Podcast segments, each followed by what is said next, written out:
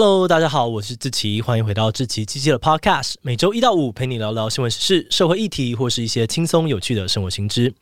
那今天的这一集，我们要来聊聊的主题是社群媒体排毒。你有算过自己每天大概会花多久时间在滑 IG、脸书或其他社群吗？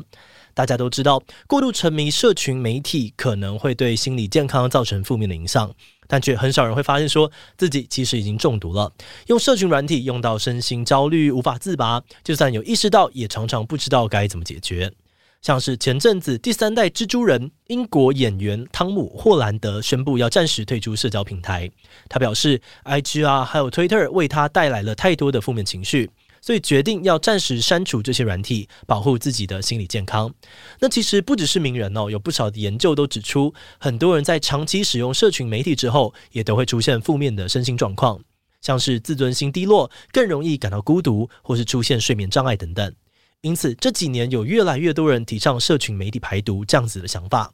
它的概念是在一段你自己设定的时间里面，完全不使用任何的社群媒体，跟 IG 啊、Facebook、Twitter、TikTok 通通说再见，借此来排出社群媒体对心理造成的毒害。诶，但是社群媒体排毒有这么容易做到吗？不用社群之后，真的就能活得比较快乐吗？今天就让我们一起来聊聊社群媒体排毒吧。不过在进入今天的节目之前，先让我们来一段工商服务时间。你想要开始培养家里小朋友的日常生活能力吗？那就赶快来考虑看看《芒狗狗》绘本吧。《芒狗狗》是我们团队推出的生活教育绘本，内容包含了教小朋友怎么过马路、怎么预防在卖场走失等等的安全行为。另外，还有建立身体界限、认识挫折的情绪、接纳高敏感朋友等等的生活观念。我们在推出之后就大受欢迎，很多家长都回报说，他们的小朋友每天都想要听。另外，也还有深受家长好评，让小朋友非常喜欢的寻宝游戏本，可以让孩子在台湾的场景当中观察细节，不只好玩，又能够让他们练习长时间的专注能力。目前十本全套组合有现省两千元的超划算优惠，那如果输入资讯栏中的专属折扣码 Podcast 七七，就还能够再打九折。现在就赶快点击资讯栏的链接，到芒狗狗官网去看看吧。好的，那今天的工商服务时间就到这边，我们就开始进入节目的正题吧。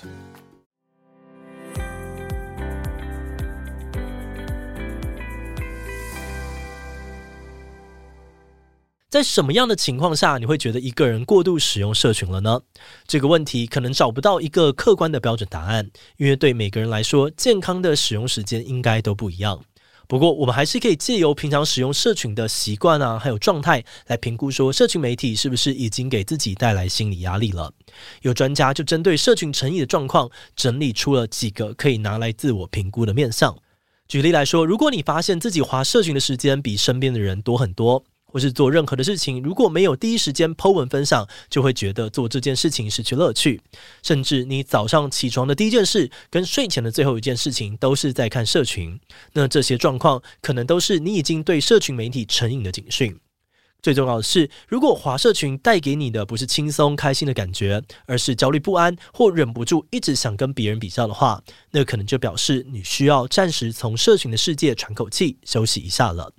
通常会被建议去试试看社群排毒的人，除了是花很多时间在社群上面的重度使用者，还有在心态上面害怕跟别人脱节的人，因为他们害怕错过资讯，所以很容易会忍不住，只要一闲下来就必须要点开社群划划划。但矛盾的点是，这些人从社群上面得到的，往往不是放松或是愉悦的心情，反而是出现比较心态，进而感到沮丧跟焦虑。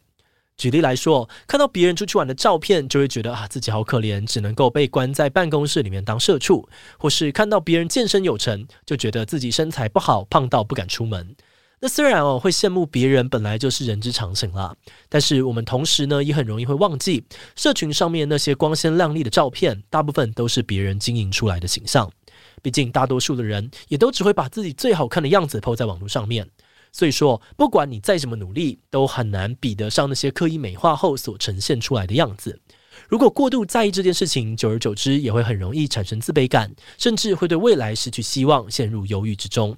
所以，鼓吹社群排毒的人就认为说，如果可以在这件事情演变成更严重的心理疾病之前，就跟社群世界做切割，那或许就可以找回比较舒服的生活状态。那到底该怎么做才可以减少自己对于社群的依赖呢？诶，这个问题乍听之下好像很简单哦，啊，反正就是不要用社群就好啦。嗯，实际上做起来可能还真的没有你想象中容易。首先，第一个要面对的就是停止使用社群之后所产生的空虚感。因为你原本拿来划社群的时间，现在突然空掉了。如果你没有别的事情可以做，那就很容易感到空虚、心痒，需要很强的意志力才可以克制自己点开社群的冲动。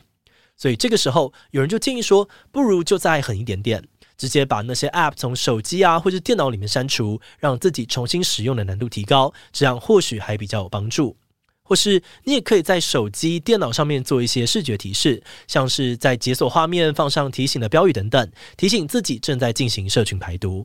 而除此之外，另外一个可以大大增加成功率的方法是，你可以邀请身边的家人、朋友一起进行社群排毒。毕竟，如果你突然的从社群当中消失，可能也会引来大家的关心。他们会问说：“你去哪了？你还好吗？”有的人甚至会觉得你怪怪的，是不是遇到什么事情？然后对你投以异样的眼光。所以，与其还要跟身旁的人解释一大堆哦，不如一开始就说清楚自己为什么要进行社群排毒，预计会持续多久。而且，如果成功邀请到亲友一起加入的话，你们还可以一起规划活动，让自己不会觉得孤单。那虽然进行社群媒体排毒对现代人来说真的很费力哦，毕竟我们很多资讯或是联系都是透过社群获得的。不过如果你成功了，那这整趟排毒疗程说不定会给你带来很多意想不到的好处。像是我们就看到很多人的分享说，在进行社群排毒之后，生活中都出现了非常正向的改变。举例来说，有不少人表示，自从戒掉了社群软体之后，他们多出了很多时间可以利用，感觉自己终于不再被社群绑架，对生活更有掌控力。也因为这个样子，他们认为自己的生产力、注意力也都有所提升。而且，大部分的人认为，社群排毒最有感的是在心境方面的改善。因为以前哦，在社群上面 po 一篇文，心里都会一直惦记着有多少人按赞，有多少人留言。啊，万一大家反应很冷淡，还会觉得有点沮丧，怀疑自己是不是很不受欢迎，甚至因为怕丢脸而默默的撤下贴文。但是，自从进行了社群排毒之后，这种压力就消失了。他们觉得自己活得更自在，也觉得呢可以更。专注的活在当下。那虽然这样听起来，社群排毒真的是好处多多哦。不过凡事也都有例外嘛，也不是所有人的社群排毒经验都是好的。也有的人在尝试过后，发现社群排毒并不适合自己。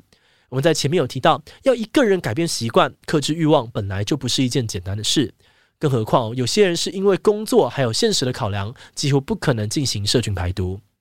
譬如说，有些人的工作就是社群小编啊、网络行销啊，那拍照、po 文、关心按赞数、跟网友互动等等，都是他们工作的一部分。所以，即使他们发现说，诶，自己用社群已经用到出现心理压力了，他们也没有办法说停就停。那就算你不是社群小编好了，现在大家在学校课堂或是公司内部的讨论，也常常需要用到社群平台来沟通协作。在这个几乎人人都在使用社群的时代，社群媒体已经变成了大家日常沟通的重要管道。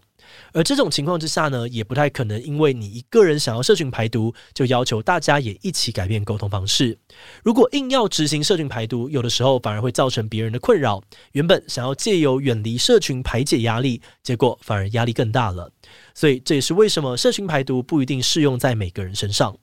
那么，如果你发现社群排毒不适合自己，又不想要在心境上面老是被社群给绑架，这个时候还可以怎么办呢？根据专家的建议哦，如果你没有办法长期全面性的停止使用社群媒体，那还是可以透过一些比较折中的方式来调整，最终达成跟社群和平共存。像是你可以每天规划一个特定的时段，在那个时段里面不使用社群软体，或者说你也可以统计一下是哪一个社群 App 花掉自己最多的时间，再针对那个个别的平台单独进行排毒。譬如说，有些人就意识到自己每天都要滑脸书好几个小时，但大部分的时间都是无意识的滑，看一些废片跟废文。那他可能就可以针对脸书这个 App 去做社群排毒，这样别人如果要找他，还是可以从其他的社群或者通讯软体联系到人。